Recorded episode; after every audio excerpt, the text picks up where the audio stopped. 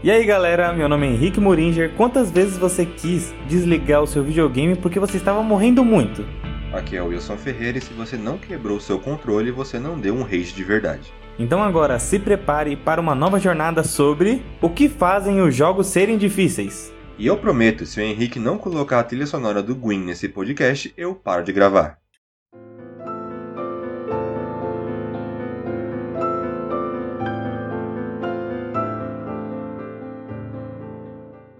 Mais uma sexta-feira se cumpre mais um podcast na sua casa, na sua residência ou até mesmo no ônibus que você está indo trabalhar. Não importa onde você está ouvindo, o que é importante é que você está nos ouvindo, né? Muito obrigado pela sua audiência, nós agradecemos muito. Então, como a gente tinha falado no podcast anterior, nós estamos na nossa segunda fase, onde agora a gente já tem as semanas já pré-definidas, né? Que é uma semana de games, uma semana de filmes, uma semana de anime uma semana de HQs. E a gente vai continuar postando esses podcasts toda sexta-feira às 8 horas em todas as, as, plataformas possíveis. Talvez em algumas plataformas demorem mais do que outras, mas isso é comum, a, a própria plataforma mesmo que faz isso.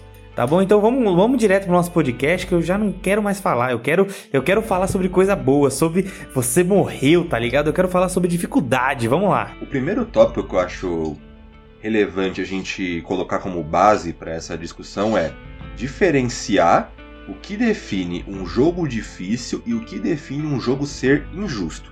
Porque eu acho que tem algumas pessoas que elas se confundem quando elas começam a debater. Elas já citam Kaizo Mario, já citam Cat Mario, por exemplo, que são jogos feitos para serem difíceis, mas não necessariamente você precisa de habilidade. Muitos dependem de sorte e tudo mais.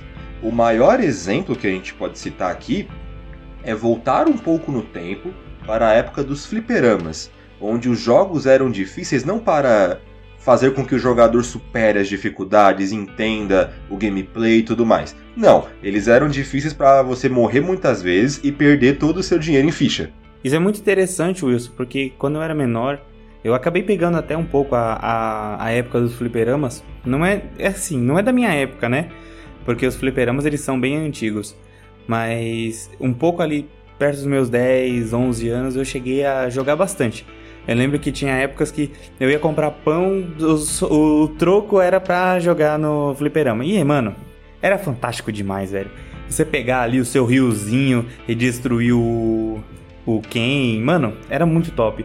Ou então até jogar Metal Slug, jogar The King of Fighters, era muito legal. Só que, mano, os bosses eram muito difíceis. Sempre foi muito difícil, porque é o que o Wilson falou, foi feito para você perder, né? Então, se foi feito para você perder, mano, você vai jogar muito, você vai perder muita ficha, muito dinheiro. Eu acho que no fliperama eu nunca cheguei a zerar nenhum jogo. Eu, eu acho que eu não consegui. Pelo menos não me vem a memória agora. Você já conseguiu algum? Também acho que eu nunca consegui. É porque nos, nos fliperamas sempre tem duas possibilidades de você conseguir zerar um jogo. Ou você é rico, e comprou 40 fichas e pode jogar até o final, ou você, sei e lá. que 40 fichas talvez não seja o máximo. É, dependendo do jogo, né? Um, um, de, um de navinha da vida que você. É complicado. Ou você, sei lá, desperta o sétimo sentido e vai, mano, porque era um negócio meio complicado. Por, por a gente ser novo, a gente não pegou de fato a explosão dos jogos de, de fliperama, mas a gente pegou o finalzinho da rebarba, com alguns bares que ainda tinham e tudo mais. Sim, tem. Eu, eu, eu, cheguei a pegar uma casa de fliperama mesmo, aqui perto de casa que tinha. Mas depois ela faliu muito rápido porque. Aí. A era dos videogames chegou muito rápido na minha. ali na minha, na minha infância. Então, mano, na minha escola todo mundo já falava: pô, meu, eu comprei um jogo muito legal no PlayStation 1, comprei um jogo muito legal no PlayStation 2. Né? Eu fui ter o PlayStation 1 depois, quando já tinha liberado o PlayStation 2, né? E eu adorava o PlayStation 1. Mas só que assim, o PlayStation 1 ele tinha uma coisa que era bem legal, que era um CD que pegava todos os arcades. Todos os jogos que eram assim de fliperama, eles vinham com, com esse CD, né? Era um combinado da hora. Você vê, a gente salvava no, no memory card, velho. O memory card tem 120 MB, mano. MB, velho. Hoje a gente tem celulares de 60, 64 GB e é pouco. E o bagulho era, era 120 MB e, mano, salvava coisa pra cacete, velho. Meu Deus. Ah, a gente tá indo pra um link mais focado na semana. Na, não na semana que vem, mas sim no mês que vem. Mais sobre jogos antigos. É muito nostálgico quando a gente começa a falar sobre isso, velho. Porque é a nossa infância, velho. E é, lembra que eu tinha falado que em, muitos jogos eu não, eu não zerei no, no fliperama? Eu zerei em casa, né? O próprio Street Fighter eu zerei em casa. Quando eu comprei o CD do, do PlayStation 1 e joguei em casa, eu consegui zerar. Por quê? Porque eu tinha tempo e vidas, entre aspas, infinitas. Porque você poderia, você não precisava pagar, né? Só pagava o CD.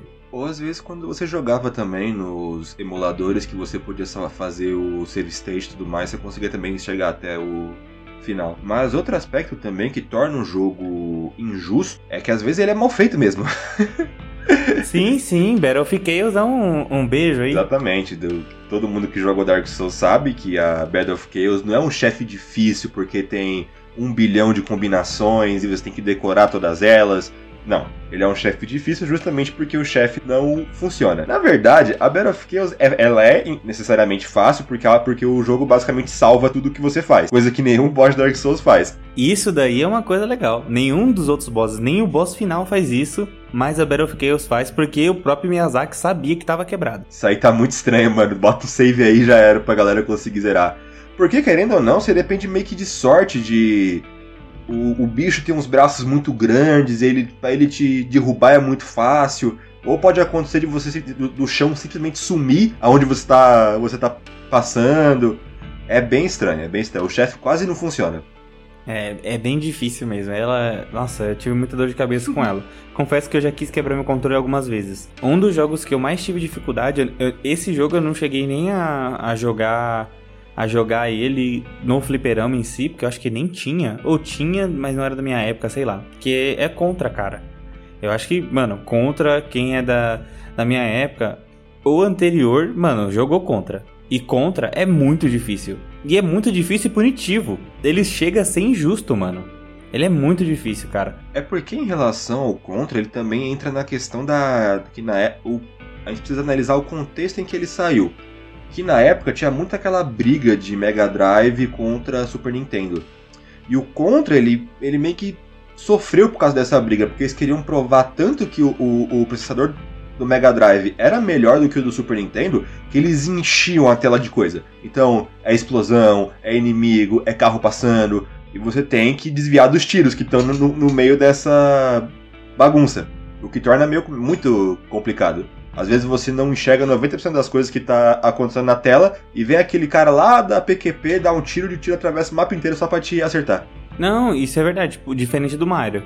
Se você tá jogando ali a tela girou, se você não voltou para trás, a, a, o, o, tiro é, ou a, o casco da tartaruga, ela não vai te acertar. Mas o tiro do contra, ele vai até o final da tela. Isso é, tipo, o dos inimigos, o seu não.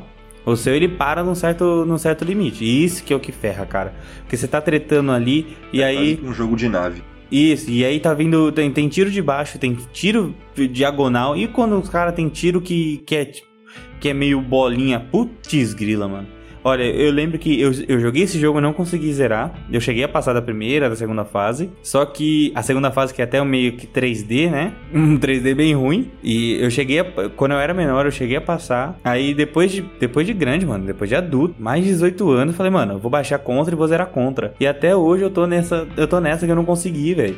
É um, mano, é um jogo muito difícil, cara. Nossa senhora. Outro exemplo também são os jogos que não tem a dificuldade fixa, sabe? Que você pode escolher entre fácil, médio e difícil. Que muitas das vezes eles não sabem balancear o jogo bem no modo difícil. O que, que eles fazem? Eles simplesmente fazem os inimigos te matarem com um hit e pronto, o modo difícil está feito. Tem muito jogo que não sabe balancear isso. Ou ele simplesmente, sei lá, triplica o número de inimigos na tela, ou ele diminui a sua vida, diminui seu dano e tudo mais. Eu acho que tem muito jogo que faz isso, tipo, que é o que você comentou, é tão punitivo que fica que fica injusto, não é muito não é muito balanceado. É, o próprio o próprio Dark Souls, ele, o Dark Souls 2 no caso, ele faz um. Acho que o Dark Souls 3 também. O Dark Souls 2, quando você faz um game mais, em vez do jogo, tipo, o jogo realmente ficar mais difícil, sendo que o Dark Souls 2 é mais fácil que os outros, ele, eles colocam mais inimigos. E você vê, porque eles são de uma coloração diferente. Eles são de uma coloração mais vermelha. Né? E, tipo, não que o jogo ficou mais difícil, mas quanto mais gente num, numa, num, num, quadrado pequeno, mais dificuldade você vai ter. Só que isso é ruim, cara, porque é, é uma, eles não sabem balancear, né? Não sabem balancear. Outro jogo que também não sabe balancear nem mesmo a, a, a dificuldade normal, né? É o Black. O Black também não sabe diferenciar. Tipo, o Easy, ele é difícil, o normal é muito difícil e o difícil é muito, muito difícil. É porque, especificamente no caso de Dark Souls 2, no modo jogo mais, eu acho que eles queriam fazer o jogo ser diferente, sabe? para te incentivar a zerar ele várias vezes. É que o combate de Dark Souls é um pouquinho complicado porque quando você tem um inimigo, a dificuldade é X. Quando você tem dois inimigos, a dificuldade não é 2x. Porque Dark Souls, não sei se muita gente sabe, Dark Souls não é um jogo feito para você brigar com vários inimigos ao mesmo tempo. É um jogo muito mais focado no 1x1. Então, quanto mais inimigos aparecem. Estratégia do grego. Quanto mais inimigos aparecem, a, a, a, dificuldade não vai somando, ela vai multiplicando. O que chega uma hora que realmente fica, fica injusto. Se você não, não, não tiver um, um ataque em área ou algo do gênero, você vai morrer. Você vai focar em um, em, um, em um inimigo e o outro vai te dar um golpe por trás. Já tem outros jogos que que eles, em vez de deixarem mais difícil no New Game Mais, deixa mais fácil. Sekiro. Que é, no caso, Sekiro. Sekirozinho que Sekiro, o modo normal dele é muito difícil. É, eu costumo falar que é o jogo, é o jogo mais difícil da, da From Software.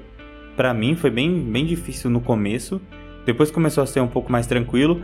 Mas a primeira, a primeira jornada para mim foi extremamente difícil e cansativa. Mas gostosa, né? Porque eu curto esse tipo de jogo. Já o New Game Mais foi tão rápido, eu passei os, boss, os bosses tão rápido que, mano, eu achava que eu tava jogando Mario, tá ligado? Só pular de tela. É porque Sekiro ele tem um aspecto que a gente vai citar no nosso próximo tópico, que é uma jogabilidade complexa. Que o jogo ele tem tantas possibilidades, tantos comandos, você precisa ser muito certeiro no que você está fazendo para conseguir ter um, um bom resultado. E Sekiro é o maior exemplo disso você precisa manjar muito bem de parry, do, você precisa quase que prever o timing do seu oponente para você conseguir bloquear e esquivar na hora certa. E isso exige muito de você no, no começo do jogo, uma concentração muito maior. Quando a gente fala de concentração, que como você falou, é um tópico nosso desse podcast. Todo jogo, ele, de, ele tipo, não que ele determina, mas ele pede um pouco de atenção sua. Tá? Ele pede um pouco da sua concentração. Só que existe duas coisas que dá para você identificar né, dois tipos de jogos. O jogo que você pode ouvir um podcast, né? Tipo, se você estiver jogando um jogo desse, meu amigo, ouça o nosso podcast, vale a pena. E o jogo que você não pode nem, mano, você não pode nem prestar atenção no que a sua mãe disse é, lá atrás, tá ligado? Você tem que estar tá prestando atenção, mano, friamente no na tela, né? E isso, esse é o caso de Sekiro. Que é o que o Wilson, que, que o Wilson falou. É assim, tem tanta técnica e tanta coisa para você fazer no Sekiro que você fica meio, mano, o que eu faço agora? Porque olha, olha só, tem mais ou menos aí uns 5 modos de luta. Tá? O, o Sekiro ele luta uma, uma, luta só. Só que a partir do momento que você começa a upar suas habilidades, você começa a liberar táticas de combate. Cada boss ele tem uma fraqueza sobre essas técnicas. Então vai lá, tá vindo o Genichiro.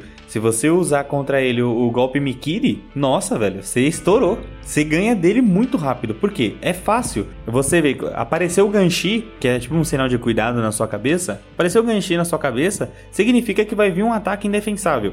E se você utilizar esse golpe Mikiri, né, esse golpe que quebra a postura do seu, do seu oponente, você consegue destruir o cara sem nem dar dano no cara. Isso é fantástico. Ou a própria senhora borboleta, que se ela ficar pendurada naquele varal dela, se você jogar a shuriken ela cai. Te dá muito mais chance para conseguir bater nela. Sim, é, é, é assim, é, é um arsenal de técnicas que você fica, mano. Se eu usar esse golpe contra aquele inimigo específico, você consegue tirar uma barrinha de vida inteira dela, né? E tipo, isso acontece muito com a monja corrompida. Se você tá jogando contra monja corrompida, que também é um boss do Sekiro, você utilizar a, a técnica de ficar soltando bombinha no chão, então ficar atacando cinza na cara dela, ela fica totalmente travada e você pode matar ela muito rápido, né? Isso, é, ela é uma boss extremamente difícil, com três tipos de modalidades de golpes, né? Ela tem a primeira fase, a segunda fase e a terceira fase. A mais fácil é a terceira, na minha opinião. O que eu quero falar é assim: é tanta técnica que você tem, que você tem um leque de possibilidades, que sem uma concentração você acaba não, não indo para frente, né? Eu acho que isso me aconteceu muito quando cheguei na metade do jogo. Na metade do jogo tem uma tem um boss que eu demorei dois dias para passar porque, mano, eu acho que eu tava me concentrando muito pouco, velho. Porque eu perdia muito fácil para ele. E depois que eu falei, mano, agora eu preciso ganhar e eu preciso. Dessa vez eu, eu não vou sair daqui enquanto eu não, não entender os golpes do cara. E aí que vai a concentração ferrada para não, não levar um golpe, para não morrer, para não, não subir vida, para utilizar bem os revives, né? Nossa, tem alguns jogos que você não consegue, cara. Não consegue mesmo. Um ponto em Sekiro que é realmente muito relevante essa questão da atenção é tem muito boss que quando você olha ele de longe parece que ele tem resposta para tudo que você faz. O próprio Ginichiro, por exemplo, tá lá enfrentando ele, dando porrada, dando porrada, porrada. Aí você errou, levou um dano.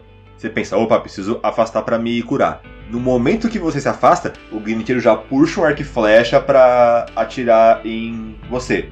Você pensa, caralho, fudeu, o cara não Sacanagem, vai deixar nem eu me.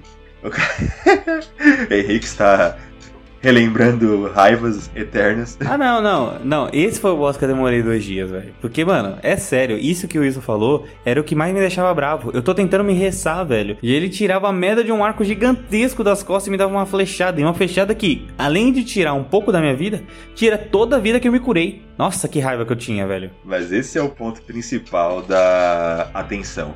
Se você reparar, tem o tempo exato de você conseguir se curar e dar uma esquiva, esquiva pro lado mas você não repara isso.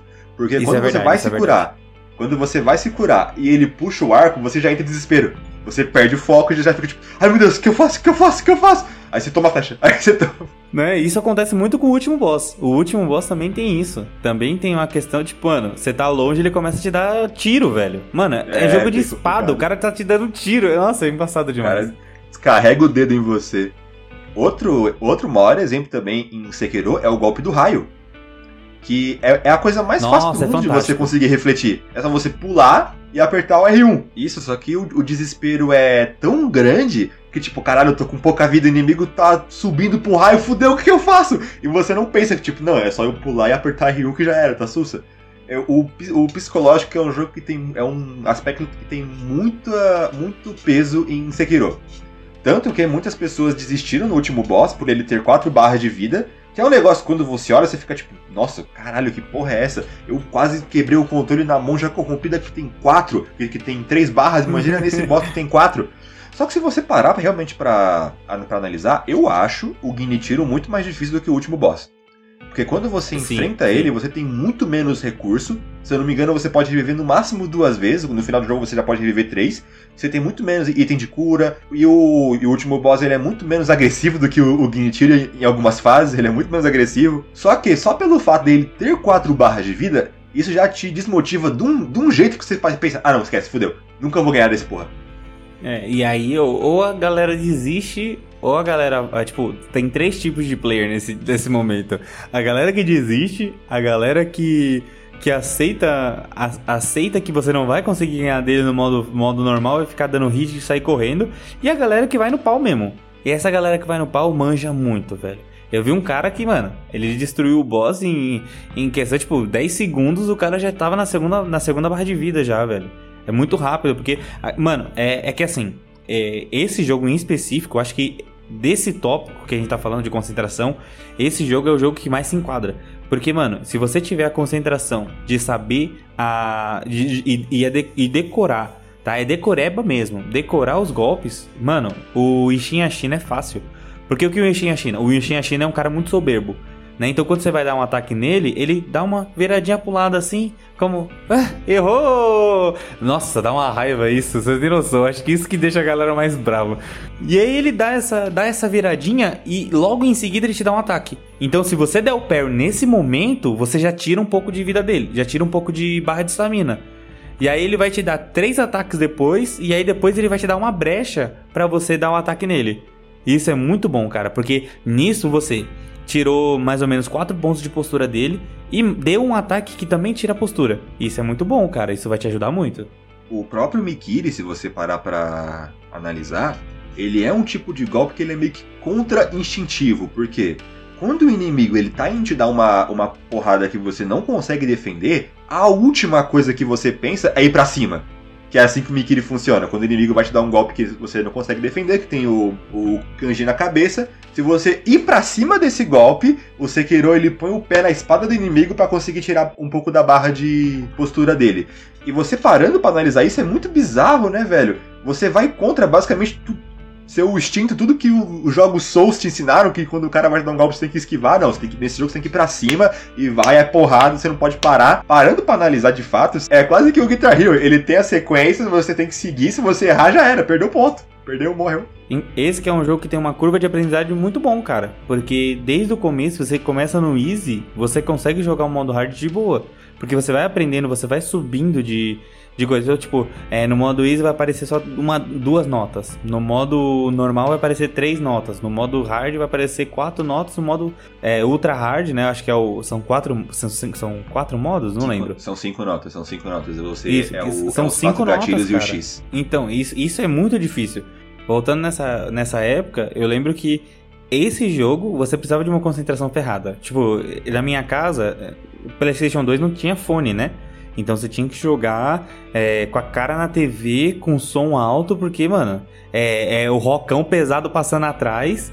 E você lá, olhando ali pra tela e R1, R2, R1, R2, X e, mano, é, é embaçado pra caramba. Sem concentração, isso daí também é outro jogo que não funciona, velho. Outro jogo que a gente já pode puxar, que também precisa de muita concentração, são a, a maioria dos Battle Royales, né? Sim, sim, mas só que os Battle Royales, eles têm um. Eles têm uma questão específica, que é a questão do, dos passos. Né? Você tá numa casa e você tá ouvindo ali os passos de alguém na direita ou na esquerda, você já acaba, acaba se, se focando para fazer. Pra ir pra cima ou pro lado em direção ao inimigo ou fugir do inimigo, né?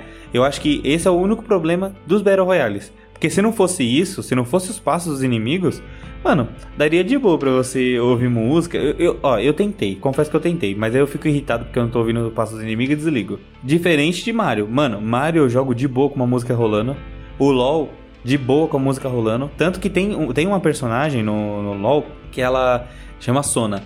E ela tem uma skin Ultimate que chama Ultimate DJ e ela altera a música do jogo pra música dela. E você pode controlar isso. E mano, eu coloco ali na música que eu mais gosto, né, que é o terceiro o terceiro nível, que é uma música mais lenta, mais mais calma. Mano, eu jogo de boa, tranquilo, velho. E eu nem presto atenção no, nos ping, não presto atenção em nada, só na música.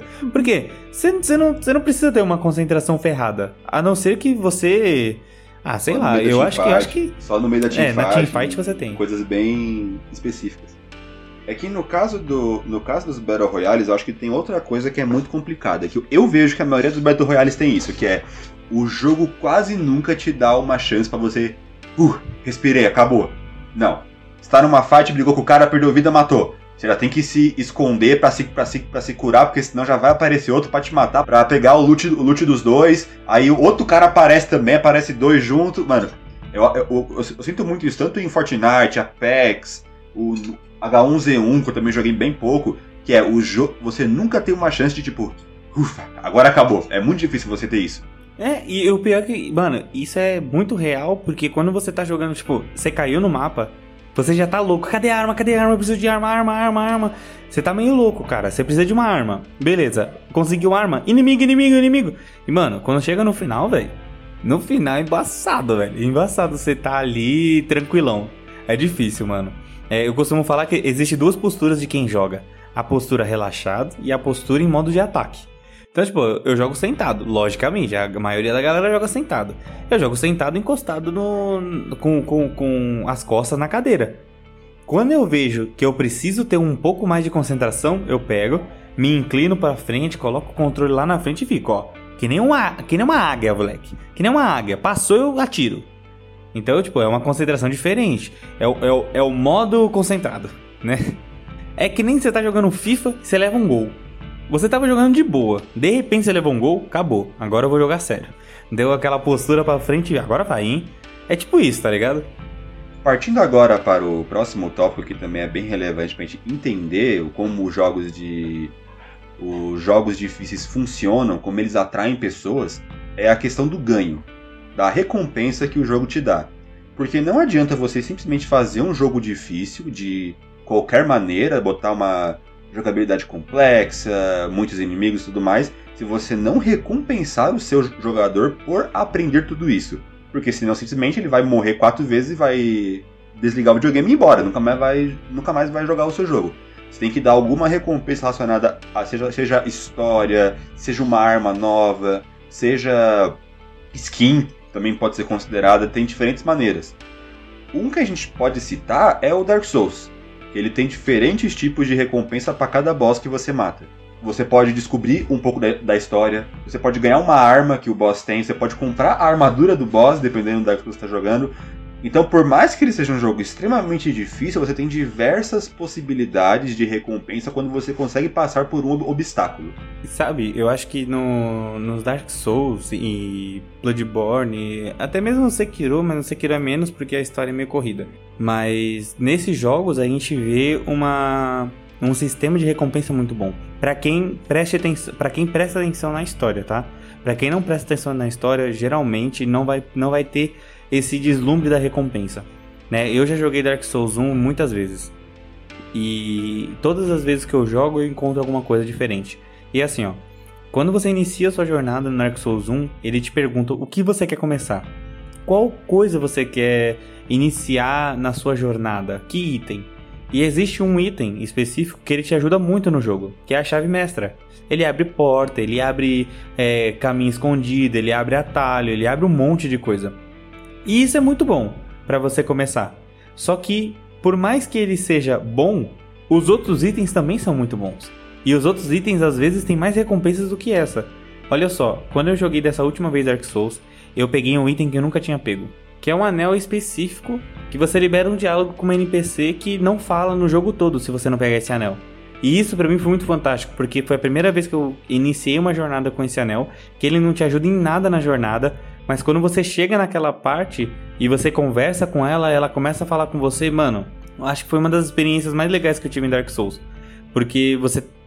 Quando você chega pela primeira vez com qualquer outro dos itens que não seja esse anel, você não fala com ela. O jogo te fala, sem resposta. Ou só três pontinhos. E aí quando você, mano, você ouve a voz dela, você conversa com ela, você vê como a história dela é, foi triste e e o peso de, do que aquele anel faz, nossa, mano, é, é, é tão bom, cara. É, é, tão produtivo, tá ligado? Nossa, eu curti demais. Acho que esse foi uma das recompensas mais legais que o, que o jogo me deu. É, que, que os jogos me deram. Um jogo recente que também tem essa questão de recompensa é o nosso mais novo Battle Royale que está explodindo tanto pelo PS4 quanto pelo PC, que é o Fall Guys. Que é um jogo difícil se você parar pra, pra analisar, não é difícil porque ele tem uma jogabilidade complexa, é, é bosses difíceis de matar. Ele, não, ele é difícil porque é uma loucura da porra. É uma bagunça, você sempre cai, alguém te empurra. E eu acho que é isso que torna o jogo bom, de fato, por mais estranho que pareça. A, a Olimpíada do Faustão dos jogos, velho. Faustão dos jogos, exatamente. E quando você finalmente consegue ganhar, você ganha uma coroa. E essa coroa você pode utilizar para comprar skins para o seu personagem. Eu não sei dizer se é uma, uma, uma, uma recompensa boa bastante. Eu acho que é, porque uma hora ou outra você vai acabar ganhando. E também tem a questão de que o, a skin é uma coisa interessante, que é algo que te diferencia dos outros, dos outros, dos outros jogadores. Você comprou uma skin que precisava de 5 coroas. Todo mundo, tipo, nossa, esse cara ganhou 5 vezes, esse cara é bom. É um negócio meio que alimenta o ego. E uma coisa também importante de analisar nas recompensas que o jogo te dá é você precisa compreender que aquilo que você ganhou é especial. Se o jogo te dá recompensa em excesso, eu acho que também é algo que, que não te incentiva a jogar muito. Nioh tá aí por isso. Nioh, por exemplo. É, é porque tem muitas pessoas. Tem, tem muitas, eu não consigo entender porque tem muitas pessoas que gostam desse tipo de gameplay. De você. Cada inimigo que você mata dropa 15 armas diferentes, você pode vender você pode juntar, fundir. Eu não consigo gostar muito. Eu espero algum dia que eu consiga entender. É porque quando você começa a ganhar recompensa em excesso, você começa. Ela meio que perde o significado, sabe? Ela passa a ser muito mais um empecilho de que toda hora você precisa ficar esvaziando o seu, o seu inventário, você precisa ficar vendendo. Ela deixa de ser especial. É tipo. É o maior exemplo, tipo, é o, é o cara rico que tem vários iPhones e chega, e, e chega uma hora que pra ele iPhone não faz mais. não faz mais diferença, porque ele tem 20. Sim, e no caso do Nioh, é, esse é um jogo que, mano, é, ele não é um jogo relacionado com. com.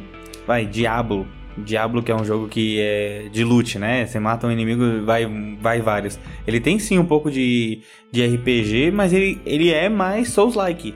Né? Ele é mais do, do universo Souls, né? do universo From Software. Apesar de não ser feito pelo mesmo. Mas, mano, você matar um inimigo e o inimigo te, te dropar duas katanas, ou dois chapéus, ou um chapéu. Aí você fala, mano, olha que legal.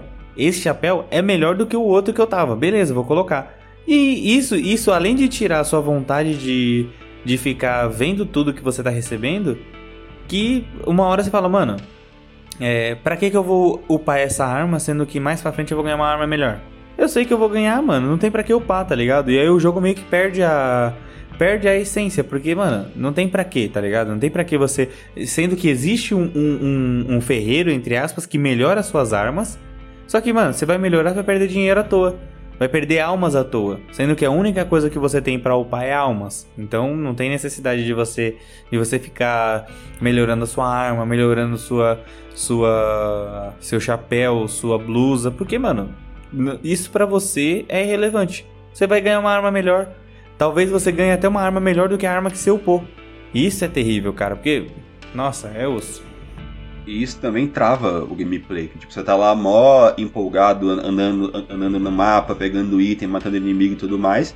Aí chega uma hora que, pá, seu inventário ficou cheio. Aí você tem que parar de fazer toda a exploração que você estava fazendo, vender, ver o que você faz, comparar qual item é, é melhor que outro. E, velho, isso, isso, isso pra mim é tão chato. ah, chegou uma parte no Nioh que eu falei, mano, é, eu vou usar essa espada aqui. É, eu, eu, é assim, no Dark Souls, Dark Souls eu, eu fiz muito isso. Eu gosto do Dark Souls porque o Dark Souls tem uma, tem uma variedade gigantesca de armas que você pode usar, métodos que você pode usar e roupas que você pode usar. Isso é muito bom. Porque, mano, imagina só, pá, você matou um boss, você foi lá, pegou a alma do boss, transformou em arma, e depois pegou a roupa do boss. Aí você, mano, você virou boss, porque você tá usando a arma do cara, tá usando a roupa do cara, e você matou o boss, logicamente você é mais forte que o boss. Mano, você é um boss agora, né? O Dark Souls até brinca, o Dark Souls 3 até brinca um pouco com isso, né? Deixando você virar um boss em uma DLC. Então, tipo, você tá toda, toda hora se renovando. Já no Nioh, você tá toda hora regredindo, porque você tá ganhando uma espada que você vai ganhar mais pra frente melhor. É uma falsa sensação de progresso. Que você, putz, nossa, ganhei uma arma que tem dano de fogo, mano. Aí você vai ver mais pra frente você ganha uma arma que, que tem, não tem dano de fogo e é mais forte. Aí você fala, caraca, velho, eu queria usar essa espada, mas não adianta eu upar ela, porque a outra é mais forte. Mesmo sem. Mesmo eu upando, então. Isso, isso é muito ruim. Isso faz a galera meio que desanimar. Então, tipo, tem que ter recompensas? Claro que tem. Mas se você der tudo de mão beijada, o jogo acaba ficando enjoativo. E Nioh dá muito, muita coisa de mão beijada e é muito repetitivo também. Então isso acaba. Muita gente acaba tendo dor de cabeça com esse jogo. Eu acho que o termo mão beijada não encaixa muito bem em Nioh, sabe? É porque, querendo ou não, Nioh é difícil pra caralho. Eu acho que é o problema dele é dar em excesso, não necessariamente de mão beijada. Então, mas eu, eu, eu, eu falo em mão beijada porque a maioria das coisas que aparecem assim é drop de inimigos comuns não é de boss. Então, as, o que cai de boss é são itens melhores? Sim, a maioria. Mas o, o, o, que mais cai do chão é armas de inimigos, de mobs comuns, de inimigos comuns do, mapa. Então, mano, inimigos comuns você vai enfrentar vários. Até o final do jogo você vai enfrentar uns 30 mil, velho. Então fica de boa. Você, você vai conseguir uma espada melhor. Você vai conseguir uma, uma uma lança melhor, uma labarda melhor, sei lá. Você vai conseguir uma arma melhor, você não precisa upar a sua. Outro jogo que tem uma tem recompensas muito boas, muito boas mesmo, que é Bloodborne, cara. Foi o primeiro jogo da From Software que eu joguei. E o Bloodborne tem muito isso. Tipo, você tá numa área totalmente isolada e você fica, mano, se eu, se eu voltar agora, eu vou ter que matar todos os mobs de novo, porque eu, vou, eu tenho que me curar na, numa, numa lanterna. E eu vou ter que matar todo mundo de novo, isso é extremamente chato. Ou eu vou pra frente e acho uma, uma, uma outra, uma outra lanterna. Mas nesse meio tempo você encontra uma uma passagem secreta que vai te levar para outra parte do jogo que tem essa que, que você vai abrir né, essa passagem secreta que tem essa lanterna para você se curar e voltar desse momento. Não tem o salve game, mas é meio que um corta caminho fantástico que você consegue cortar, que ele também comba com um pouco com a falta sensação de progressão, mas é muito bom a recompensa de você poder ir e voltar mais rápido né? Isso acontece muito no pântano. Não sei se você tem essa mesma, essa mesma visão comigo, Will. Quando você tá no pântano, a primeira vez que você entra, tem uma casinha onde tem um portão de ferro e você não consegue abrir. E depois você abre essa porta e você, putz, caraca, é uma porta que vai dar para um outro lugar totalmente, é, totalmente longe, mas ele é totalmente ligado e você consegue chegar mais rápido nessa lanterna. E isso é muito bom, cara. É, são recompensas muito boas para quem tá jogando. O atalho é uma recompensa bem legal em todos os jogos da From Software, né? Porque querendo ou não, todos os jogos basicamente são jogos muito opressivos, são jogos muito difíceis. Então quando você acha um atalho, você pensa, caramba, eu vou pular tudo aquele lugar que eu fiquei me matando, é uma satisfação muito grande. No caso de Bloodborne, eu acho que ele vai um ranking acima, porque ele te dá muito mais coisa em relação à história do jogo. É que a maioria dos jogos da From, Dark Souls, Demon Souls, Sekiro, eles têm uma intro que te explica um pouco sobre o universo. Ele te dá uma base. Ah, Dark, Souls, essa é a terra do Gwyn, o fogo, humanos contra dragões. Demon Souls, ah, o Old One voltou, é um demôniozão fodão, você tem que botar ele pra dormir. Bloodborne, ele meio que. Ele meio que começa do nada. Ele meio que. Você acorda numa maca, mano, assina aqui um, um contrato e vai matar uns bichos, pá. Então é um jogo que você começa muito com um ponto de interrogação na cabeça. Então quando, tu, quando você descobre alguma coisa da história, é muito mais gratificante do que o dos outros jogos. Que, que também são gratificantes. Se você não tá prestando atenção na história ou não tá querendo ligar os pontos, isso para você não vem como uma recompensa. Porque é uma coisa tão. É, é tão invisível, entre aspas, porque, mano, para você melhorar, para você entender a história, você tem que ler. Aí você vai ler um, um, um, item que você pegou, ou então um item que você já tinha lá, que vai combar com outro item, e isso só vai funcionar se você tá prestando atenção. Se você não estiver prestando atenção na história, esse, essa recompensa ela não vem.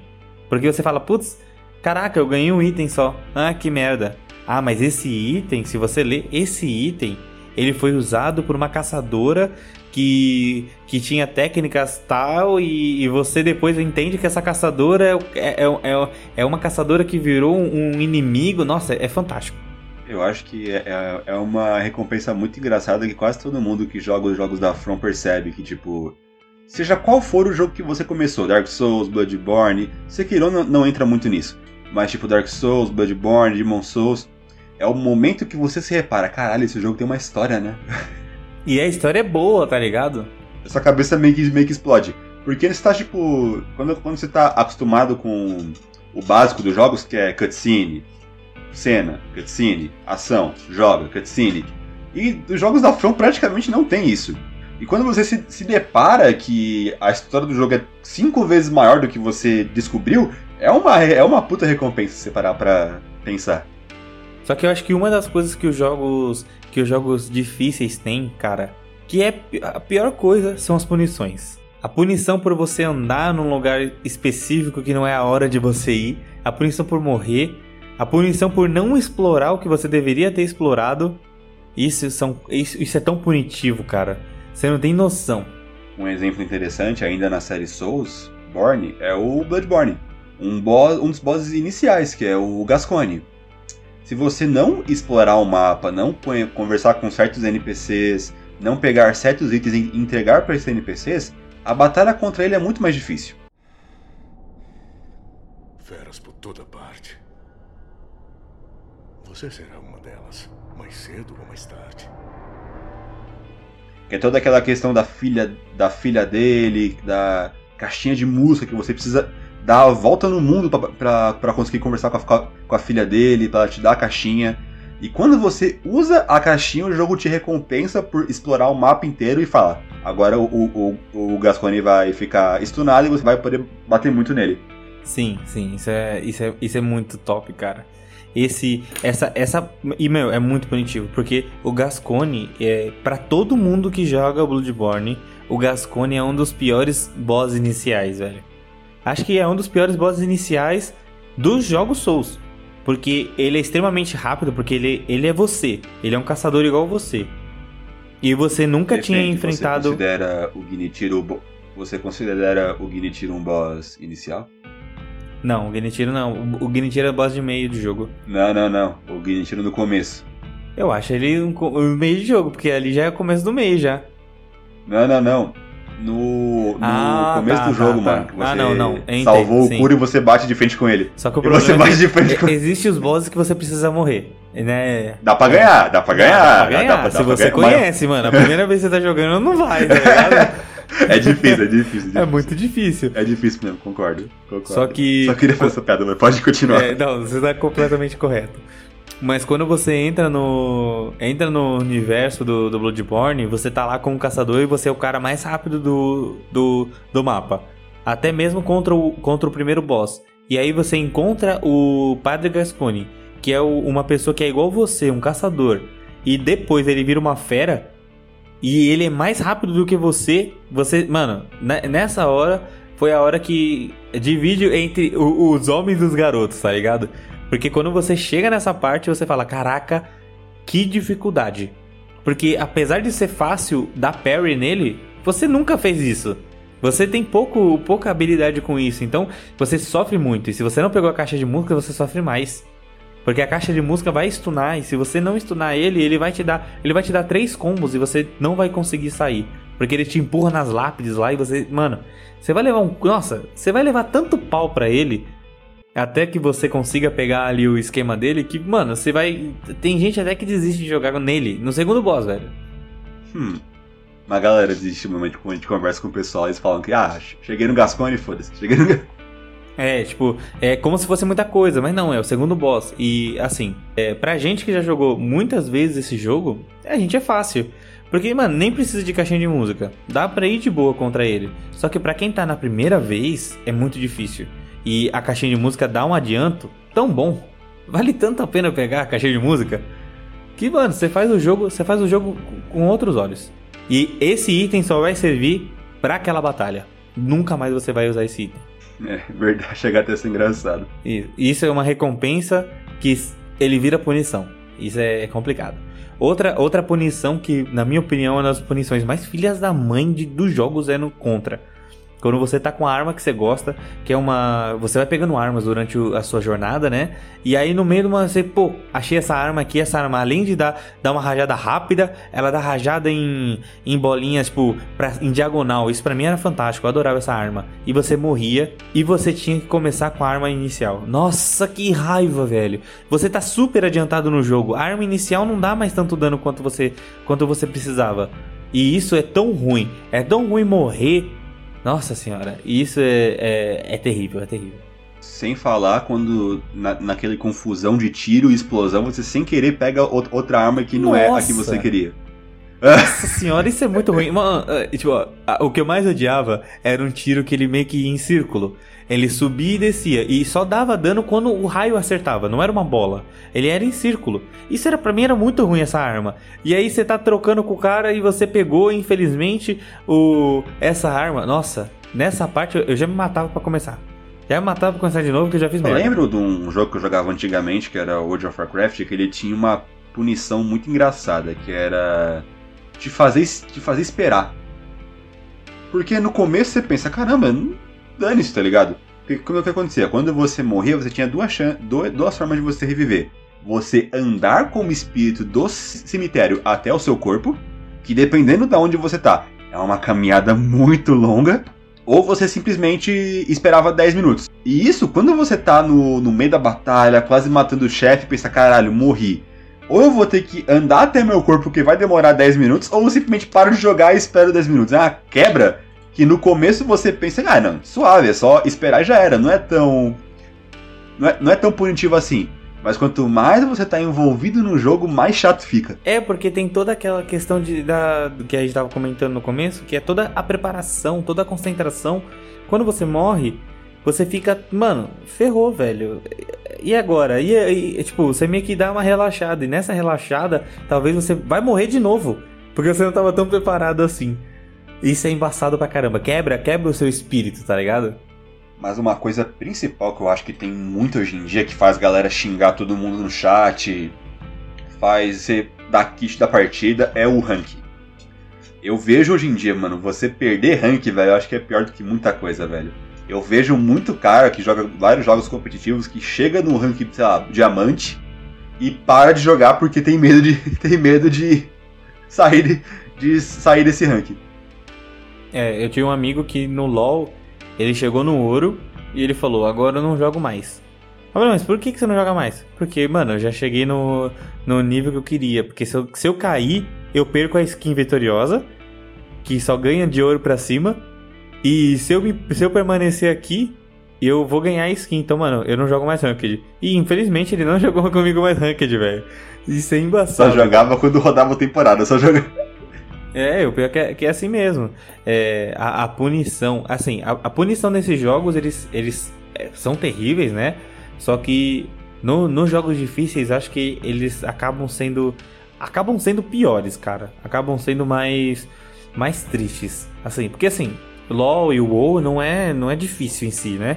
É, é só concentração. Você tem concentração ali, um pouco aqui, um pouco ali, às vezes você nem precisa de tanto. Mano, quando eu jogo, quando eu tô jogando Aran, eu nem olho, velho. Eu não tô vendo nada, eu tô, mano. Eu posso jogar Aran, tipo, comendo comida, que eu não tô nem aí. Tipo, o Aran é um, é um modo de jogo eu muito ruim. joga com Mastery, que é. é, precisa de um dedo só pra. É, mono dedo, um dedo é, só. Que, que, que, que ganha. É, o pior que é assim mesmo. É, quando você joga com personagens assim, ou joga Aran, ou Twister Tour Line, o que, o que não é um jogo comum ou ranked, você tem que, você tem que ter um foco diferente. Que é um foco que você tá nem aí, tá ligado? Então, agora, voltando pro nosso Xodó, o jogo que a gente tá se esforçando muito pra, pro podcast não ser só deles, que é a série Souls, que é a punição mais famosa que em quase todos os jogos tem, que é quando você morre, você perde toda a sua experiência acumulada. Olha, tem, tem vezes que eu nem vou atrás, cara. Não vou mentir, não. Tem vezes que eu nem vou atrás das almas que eu perdi, ou dos ecos de sangue, ou do, da experiência. Tem vezes que eu nem vou. Porque, mano, não compensa, velho. Não compensa passar, tipo. É, a, a, exploração nos jogos Souls, eles, eles são bem, bem importantes. Né? Como a gente já comentou. Se você não explorar, você acaba perdendo ou deixando passar algumas coisas muito importantes para sua jornada, né? Nada que prejudique você grandemente, tipo, ó, você não vai passar nessa parte porque você não achou a chave. Não, vai ter um caminho alternativo que você vai conseguir passar. Mas quando você tá explorando e você morre num lugar que você sabe que não é para você, tipo, ali não é o caminho correto, mas você foi lá para explorar, ah, eu nem tento ir de novo. Eu nem tento, eu vou perder. Aí, aí eu faço uma conta na minha cabeça. Para mim upar, eu preciso de 10 mil almas. Tá, quanto que eu tinha lá? 6? Vou não, valeu. Eu pego essas 6 depois. Eu pego essas 6 em outros. É ruim quando. É ruim quando você tá com 140 mil almas. E isso vai te ajudar muito no jogo e você morre. Que aí você vai correndo para pegar e você morre de novo. E você perde a 140 mil. Nossa, Quantas vezes eu quis tacar o meu controle na parede, na televisão, porque eu perdi 100 mil almas, 40 mil almas. Nossa, que raiva que eu tinha, velho. É aquele negócio que você fica puto com você mesmo, que você acabou de matar o boss, você ganhou 200 mil almas, aí você pensa, eu upo ou eu exploro um pouquinho mais? Aí você explora um pouquinho mais e obviamente você morre e você não, não consegue recuperar. no Dark Souls 1 e 2 isso acaba sendo mais difícil. Porque quando você mata um boss, você não tem a chance de você ir pra fogueira. A não ser que você use o osso do regresso. Você só tem. A única coisa que você pode fazer é voltar andando. E voltar andando é muito perigoso. Então o que você faz? Você vai pra frente. E aí nessa frente você vai enfrentar inimigos totalmente novos. Às vezes até mais difícil. E é bem possível que você perca. Eu lembro que quando eu tava jogando Dark Souls pela primeira vez, que eu matei aquele golem de ferro e apareceu um anel dourado em, em, em cima de Sun Fortress, eu falei, velho, isso daqui vai dar merda. Eu tenho certeza que isso daqui vai dar merda. Nunca aconteceu isso. Aí eu cliquei, na hora que eu cliquei deu cutscene. Eu falei, putz, falei que ia dar merda. Eu disse que ia dar merda. Aí veio três demônios me pegando. Nessa que eles me pegaram e me levaram pra Anor London, eu falei, nossa, que lugar lindo, mas cadê a fogueira? cadê a porta da fogueira, velho? E outra, você não pode voltar. Então você tem Você que prosseguir. pode sim, você pode voltar. Não, sim. então, mas quando, quando você tá jogando, meio que você não, você não sabe que o, que o demônio É, que tá atrás de você te você não leva. pensa isso. Te leva de Isso. novo, é o táxi outra- do mundo do Dark Souls. E outra, se você der um ataque nele, ele vai embora. Então, tipo, mano, tem um dragão, tem um demônio atrás de você, o que você faz? Você vai dar um ataque. Nossa, mano, eu, eu, nossa, eu sofri demais nessa parte aí. Porque assim, quando, se você morrer, você volta na última fogueira. Ou seja, lá atrás, no golem de ferro, antes do golem de ferro. Nossa, é, nossa, é muito punitivo. Fazendo um link com o nosso tópico anterior, que é a punição pela falta de concentração. Dark Souls, por exemplo, você tá explorando o mapa e você tá meio jogando foda-se. E você não repara que o chão tá queimado. Aí você só segue reto e aparece um dragão e, e- e te mata. Coisa que se você, se você tivesse prestado atenção, tipo, não, o chão tá queimado, tem alguma coisa aqui que vai tacar fogo em mim, eu vou jogar mais calmo. Não, você não faz isso, você só morre. Ou as próprias armadilhas do Bloodborne, que você não percebe que tem um botão gigante no chão. E você tá tão focado nele, só passa, passa por, por cima dele e um tronco de árvore te, te atropela. Não, sabe o que que é pior? É quando a sua ganância te ferra. Você tá vendo cinco itens na sua frente. Sozinho, sozinho, tipo, é, você tá vendo só as bolotinhas brilhando. Você fala, mano, caraca, item de graça, eu vou lá. Aí o Pets te dá um chute na bunda. Ou então, caraca, eu vou pegar esse daqui na ponte. E aí passa o dragão te passando fogo. Nossa, velho, caraca. Ou então, no, no próprio Bloodborne, quando você tá, você tá saindo ali na de Antigiarna, e aí, mano, tem um beco, e nesse beco tem um item. Se você pegar esse item, cai um lobisomem do teto. É, mano, ó, ó, velho, a sua ganância muitas vezes te ferra muito, velho. Partindo agora para o último tópico do nosso podcast, que no começo eu não compreendi muito bem o motivo do Henrique escolher ele, mas conforme eu fui analisando vários jogos, eu percebi que ele é presente em muitos, que é a não regeneração de vida. Sim. É, isso, isso é uma coisa que a gente, a gente acaba sempre, sempre batendo nessa tecla, né? Então, assim, no contra, quando você morre, além da, além da punição de você perder a sua arma, você acaba perdendo uma bolinha de vida. E se você morrer de novo, talvez você tenha que voltar o, o mundo todo. Né? No Black é a mesma coisa, dá o game over, você tem que voltar. No Dark Souls, se você levar um golpe, você não tem regeneração de vida. Você vai ter que usar uma, um, um Estus pra se curar e talvez, esse, talvez nesse tempo que você está usando esse Estus, o boss dê um ataque e você perca essa vida que você recuperou. Entendeu? Então, geralmente os jogos difíceis, eles têm muito isso. Eles têm a não regeneração de vida, ou então a, a contagem de vidas limitada. Onde você tem chance de você é, se auto se autocurar ou, ou se ajudar, né, durante, durante a sua jornada.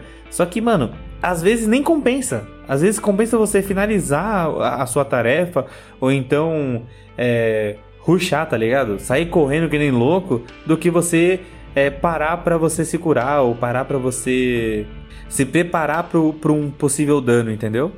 É porque pensando nessa questão de recuperar a vida, é um negócio presente tipo, em muitos jogos. Eu lembro que eu jogava na época que eu tinha um Xbox, tipo, um Xbox, o não o One, o, o anterior. Eu jogava lá Gears, Gears, of, Gears, of, Gears of War e era a coisa mais normal do mundo. Eu tô começando a morrer, minha tela vai tá começando a ficar vermelha, eu me afastava, Se esperava a vida voltar, pra depois voltar pro combate. É um negócio que tinha em muitos jogos. Principalmente de tiro. Mano, quase todos os jogos de, de, de tiro tem isso, de você recuperar a vida. A maioria dos jogos que, que, a, gente tá, que a gente colocou assim pra ficar pensando, não, tem isso. Né? Olha o Mario. Olha o Mario. O Mario ele também tem uma, uma vida limitada, mas é muito fácil você conseguir vida. Né? O Crash também é muito fácil você conseguir vida, né? Que são jogos que você precisa de, de algumas coisas para você conseguir melhorar isso. Já os jogos que são focados na dificuldade, não, não é tão fácil. No mapa de Bloodborne você vai, vai ter horas que você vai se encontrar sem cura. E o que, que você faz sem cura? você tem que voltar num certo mapa onde vai dropar mais cura. Olha só, mano, cura dropável. Imagina só, você tá no, no fiozinho da vida, você tá quase morrendo e você não consegue se curar. Olha que embaçado, velho. E isso em outros jogos é comum. Tá jogando um COD, tá jogando Killzone, tá jogando The Witcher, você se cura automaticamente. Porque é, é, é, a técnica do jogo, não são focados na, na dificuldade, são, são focados em, em, história, em jogabilidade, mas não são focados na, na dificuldade em si. E já os que são focados nisso, você tem essa punição a mais, que é essa falta de, de cura, cara.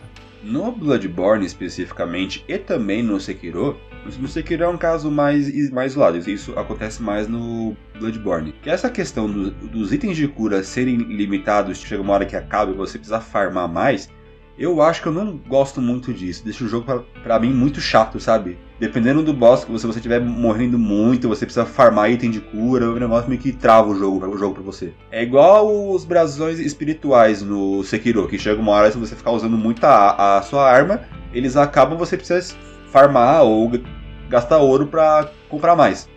Eu preferiria que seria que, que fosse igual os jogos Souls. Você tem 20, usou tudo, sentou numa fogueira, voltou.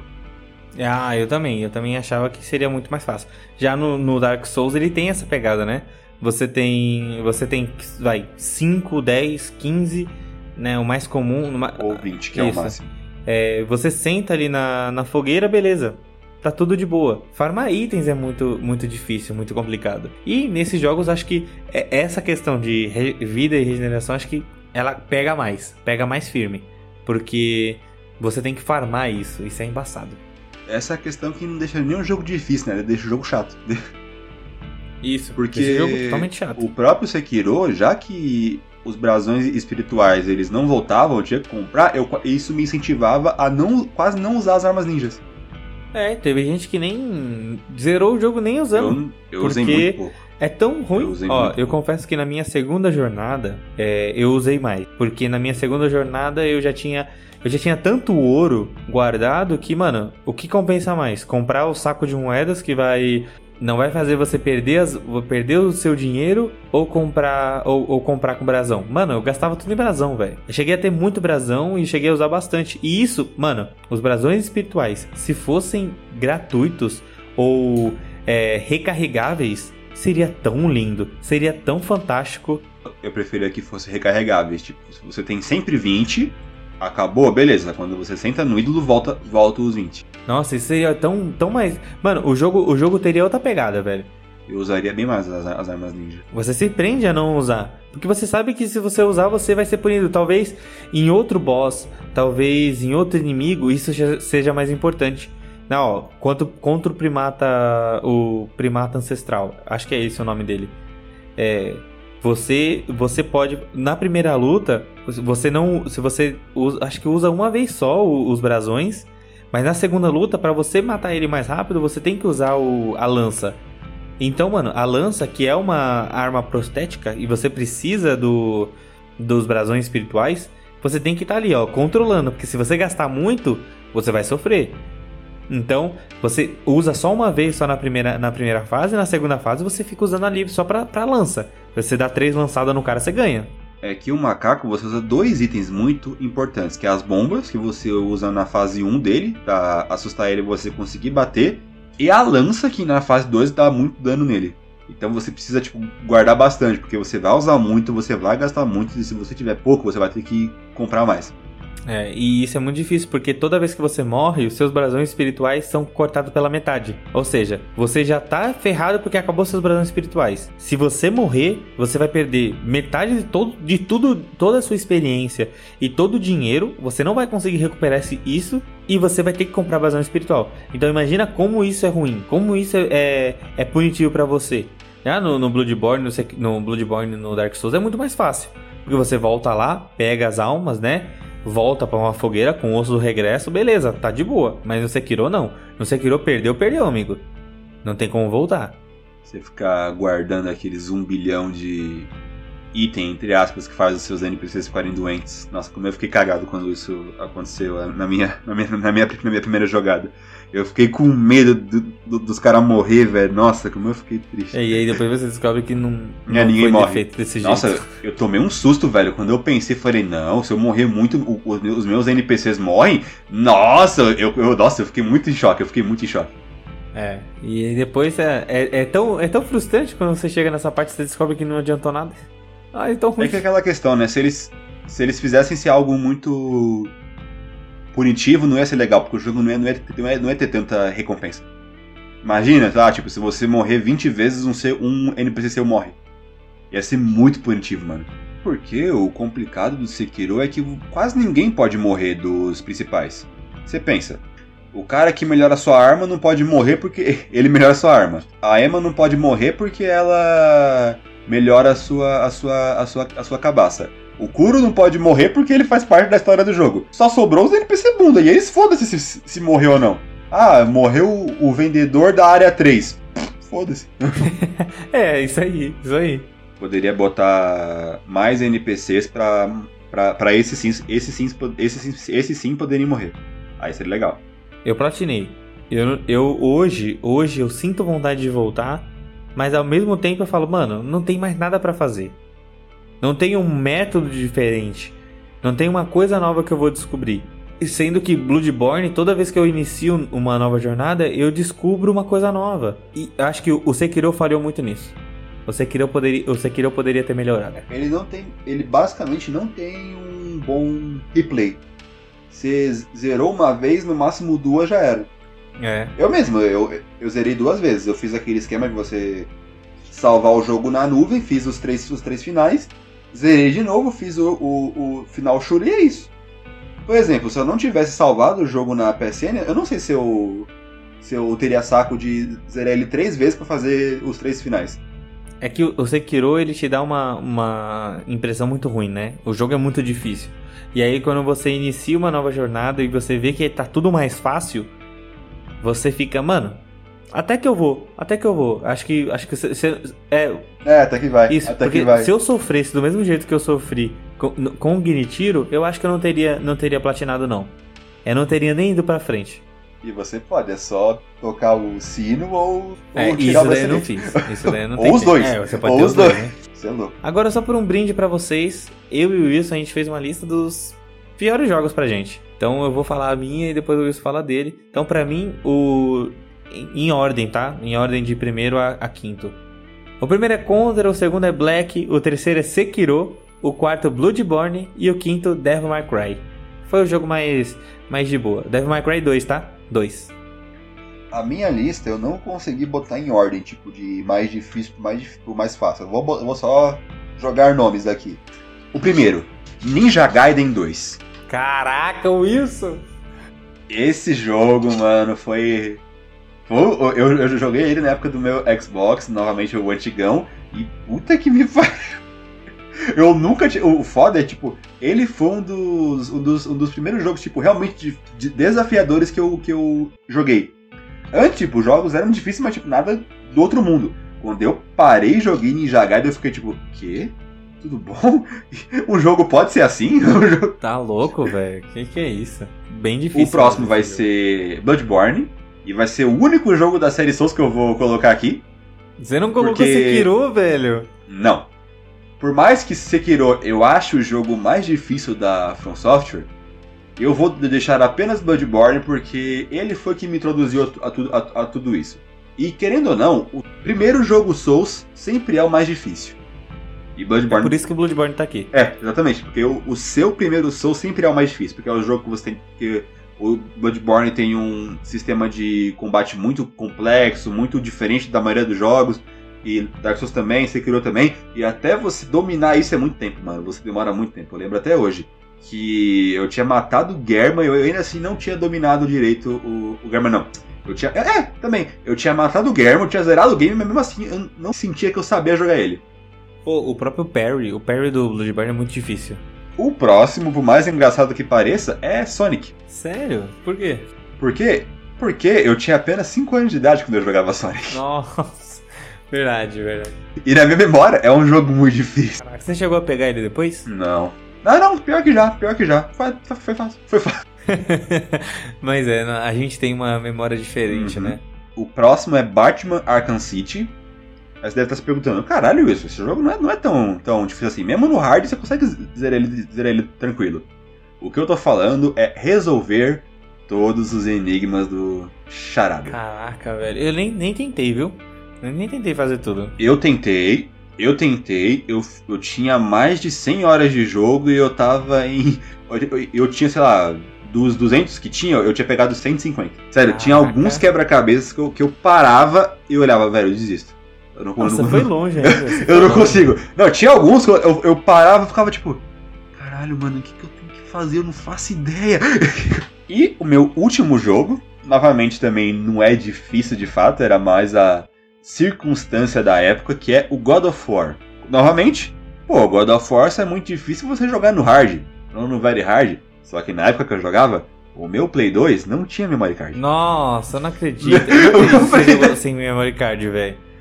Mano, o que, que eu você fazia? conseguiu, velho? Jogava, jogava, jogava até a noite. Cheguei a uma fase, preciso dormir. Eu pausava o jogo, desligava a televisão e deixava o- Play 2 ligado na- a noite CD, o inteira. CD Eu deixava- cantando. Cantando o CD, velho. Deixava o Play 2 ligado a noite inteira, acordava, continuava jogando. Caraca, velho, que dificuldade. Altas histórias, velho, altas histórias. Como é que é ser um pobre com Play 2 sem dinheiro pro, mem- pro memory card? E foi isso, galera. Espero que vocês tenham gostado. Não esqueça de compartilhar para todo mundo possível, né? Como isso sempre diz, compartilha para mãe, para pai, para avó, para tia, para todo mundo. Toda sexta-feira com um tema novo, com um tema diferente para vocês, né? Para vocês se divertirem durante a semana toda, né? Muito obrigado por ter assistido. Ah, só mais uma coisa. Se você ainda não ouviu nossos outros podcasts, dá uma olhada, dá uma olhada que talvez você goste dos outros também. E Henrique, antes de finalizar, eu queria falar apenas uma coisa. Você foi invadido. うん。